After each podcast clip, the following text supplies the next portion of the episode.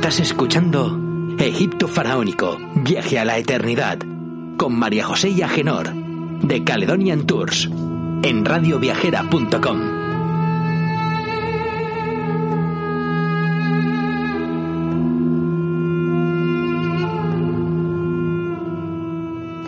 Egipto Faraónico, Viaje hacia la Eternidad, el programa para los amantes de los viajes, en Radio Viajera.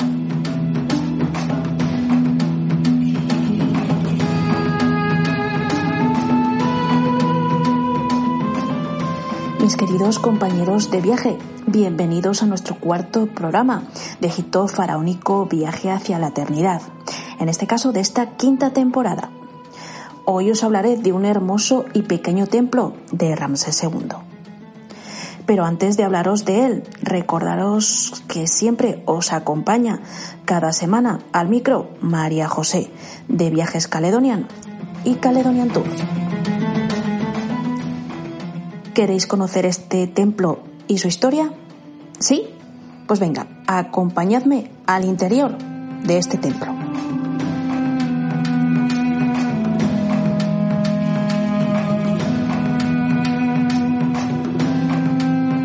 Hoy os traigo el templo de Wali. Este templo es un antiguo templo tallado en roca pura y situado en la zona de Nubia.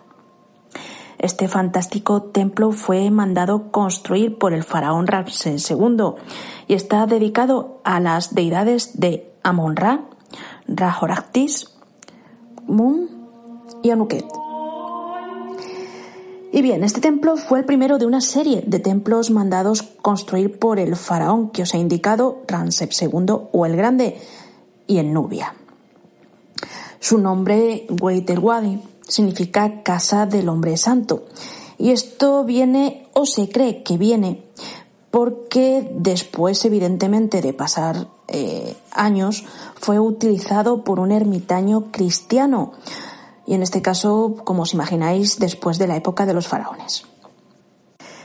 Este templo fue reubicado durante la década de 1960 como resultado del proyecto de la presa de Asuán, al igual que seguro recordaréis que se realizó con el increíble templo de este mismo faraón, Abu Simbel. Pues bien, el templo de Wali fue reubicado en un lugar más alto, junto con el templo de Kalabsa. Este templo está situado estaba situado, en este caso originalmente, a 50 kilómetros al sur de Asuán. Pues bien, los templos nubios de Ramsés II, es decir, Wadi es Sebúa, Weitel Wadi y Abu Simbel, pues bien, fueron construidos como parte de una campaña política del faraón Ramsés, pues como modo de propaganda por el Estado destinada a mantener el control egipcio sobre Nubia. Durante el periodo del Imperio Nuevo de Egipto, Nubia no solo estaba gobernada por funcionarios egipcios, sino que también el faraón utilizaba la política para conseguir romper la identidad nubia y acercarla a la egipcia. Muchos de los líderes nubios fueron educados en Egipto y adoptaron su vestimenta, sus costumbres funerarias y su religión. E incluso hablaban el idioma egipcio y sus nombres también eran egipcios.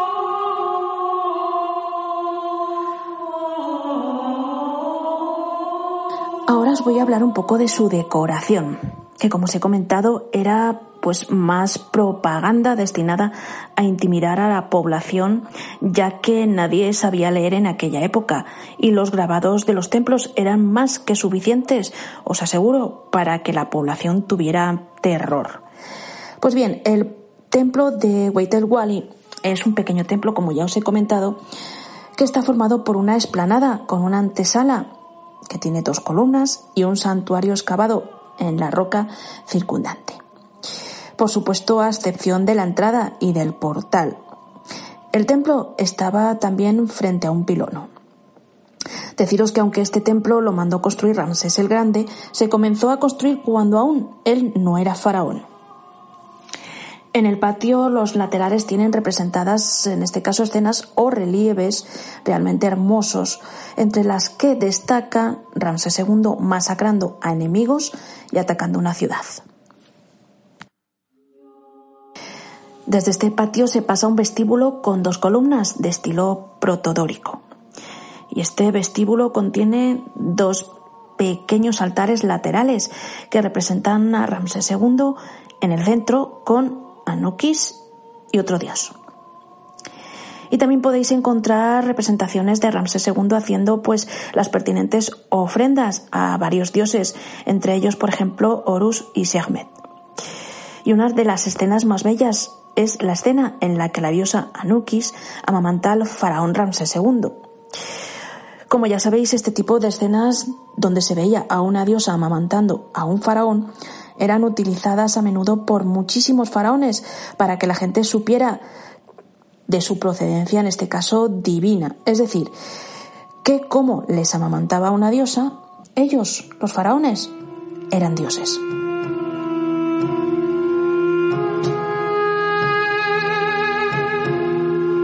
Un hermoso templo os lo aseguro, a pesar de que sea pequeño, pero no dejéis de visitarlo si tenéis la oportunidad, de verdad, es una maravilla. Pues bien, ¿qué os parece ahora si pasamos a nuestra sección de curiosidades egipcias? Hoy como curiosidad egipcia os traigo la higiene que tenían los antiguos egipcios.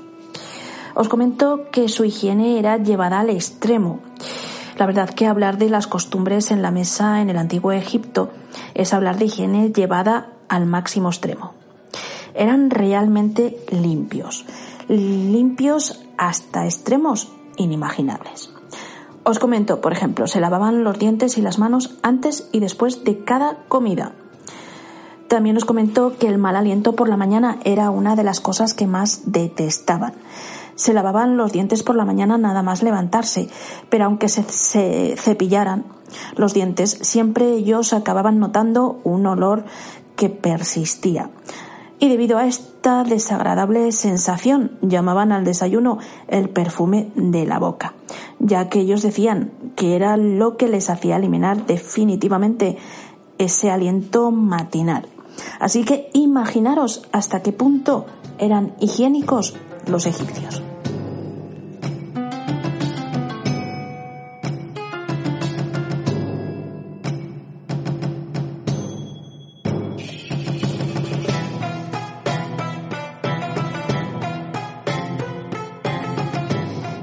De comida, ¿qué os parece si pasamos a nuestra sección de recetas egipcias?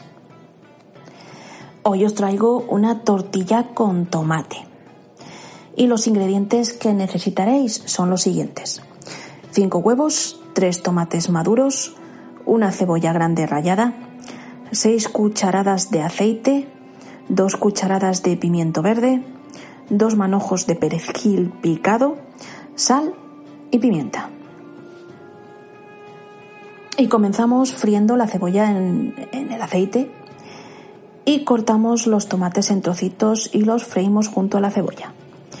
Después añadimos el pimiento, el perejil y lo removemos todo durante unos 5 minutos. Después lo quitamos del fuego y lo dejamos enfriar. A continuación batimos los huevos con la sal y la pimienta y echamos estos sobre la mezcla que hemos eh, frito anteriormente y lo removemos. Después echaremos la tortilla en una sartén con aceite muy caliente y le daremos la vuelta sucesivamente hasta que esté lista y por supuesto la serviremos con una ensalada deliciosa mixta. Es súper sencillo y tardaréis solo unos 15 minutos en realizar esta receta.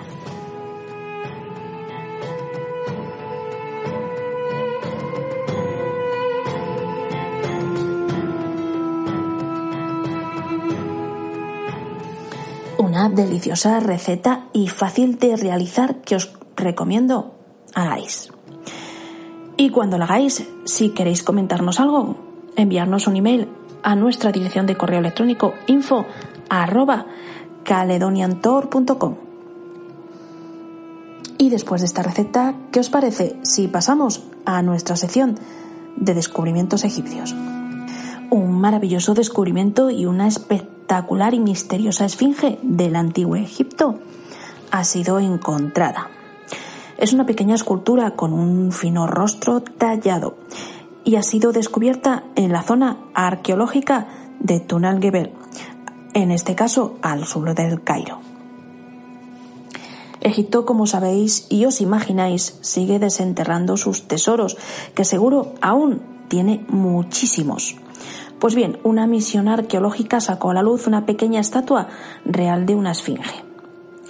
Este descubrimiento se conoce pocos días después de encontrarse de casualidad un busto de granito rojo del faraón Ramsés II con el símbolo del Ka.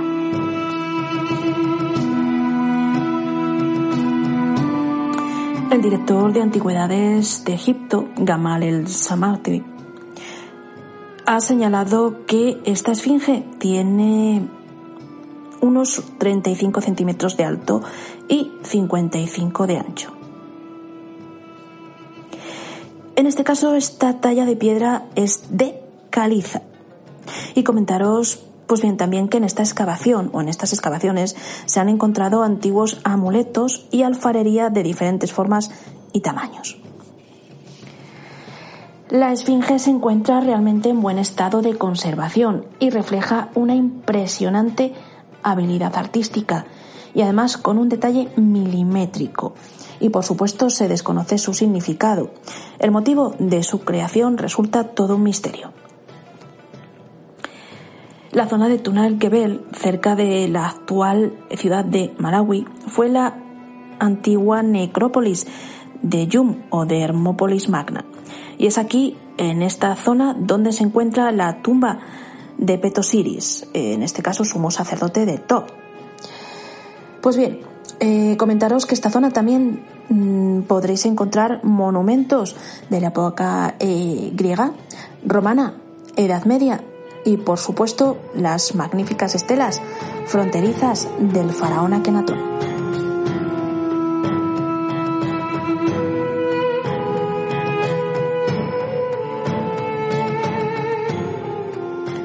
Descubrimiento magnífico, ¿verdad? ¿Qué os parece? Venga, animaros y contadnos qué os parece a través de nuestro correo electrónico info arroba caledoniantor.com. Y después de este magnífico descubrimiento y antes de terminar este cuarto programa, pasamos a nuestra sección de egiptólogos. Hoy os hablaré de Margaret Alice Murray, que nació en Calcuta, en la India, el 16 de julio de 1863 y fue una antropóloga anglo-británica prominente. En enero de 1894 inició sus estudios de egiptología especializándose en este caso en escritura jeroglífica en la Oxford University, lo que la convertiría en la primera mujer egiptóloga. Como se indicaba, fue la primera mujer en ser nombrada también profesora de arqueología en el Reino Unido y trabajó en la University College en London de 1898 a 1935. Fue presidenta de la Folklore Society, en este caso desde 1953 hasta 1955. Y eh, publicó también ampliamente en el transcurso de su carrera un montón de estudios. Incapaz de regresar a Egipto debido a la Primera Guerra Mundial, centró su investigación en la hipótesis del culto de las brujas la teoría de que en este caso los juicios de la primera cristiandad moderna eran un intento de extinguir, en este caso, una religión pagana precristiana sobreviviente dedicada al dios cornudo. Aunque más tarde se desacreditó académicamente, esta teoría ganó una amplia atención y por supuesto demostró una influencia significativa en el nuevo movimiento religioso emergente de la Wicca. Murray se involucró muy estrechamente en el movimiento feminista de la primera ola. De 1921 a 1931, Murray realizó excavaciones en yacimientos prehistóricos, eh, por ejemplo Malta y Menorca, y gracias a esto desarrolló su interés por la folclorista. También fue galardonada con un doctorado honorario de 1927 y nombrada profesora asistente en 1928 y se retiró de la UCL en 1935. Ese mismo año eh, viajó hasta Palestina para ayudar a Petri a excavar Tal al-Haul. Y en 1937 dirigió una pequeña excavación en Petra, en este caso en Jordania. Después de realizar esta excavación fue la presidenta de la Folklore Society y dio clases en las instituciones como la Universidad de Cambridge y la City Library Institute. Y en este caso continuó publicando un montón de obras independientemente hasta su muerte. Murió el 13 de noviembre de 1963 en Londres, a la edad de 100 años.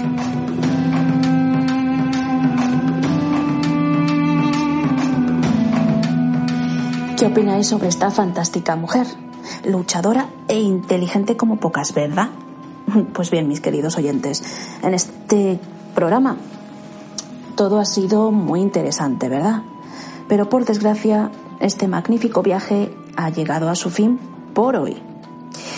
Pues bien, este cuarto programa de esta quinta temporada llega a su fin deseando que os haya gustado. Me despido de vosotros hasta la semana que viene y por supuesto os recuerdo como cada semana que si queréis alguna información más solo tenéis que enviarnos un email a info@caledoniantour.com. Por supuesto, os esperaré, os estaré esperando, como cada semana, en cada uno de nuestros programas. Espero no faltéis a nuestra cita de cada miércoles.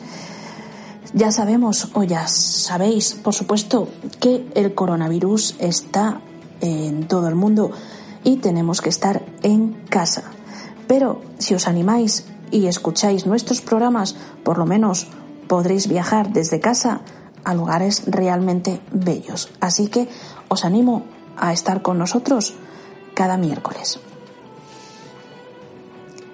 Como cada semana, gracias de nuevo por seguirnos y espero que no faltéis el miércoles que viene. Os espero.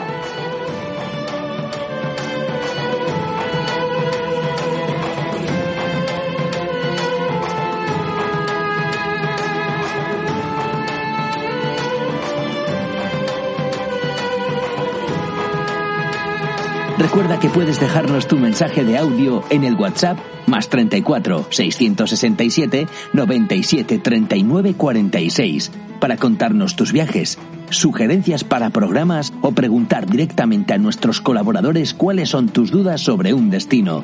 Estamos deseando escucharte.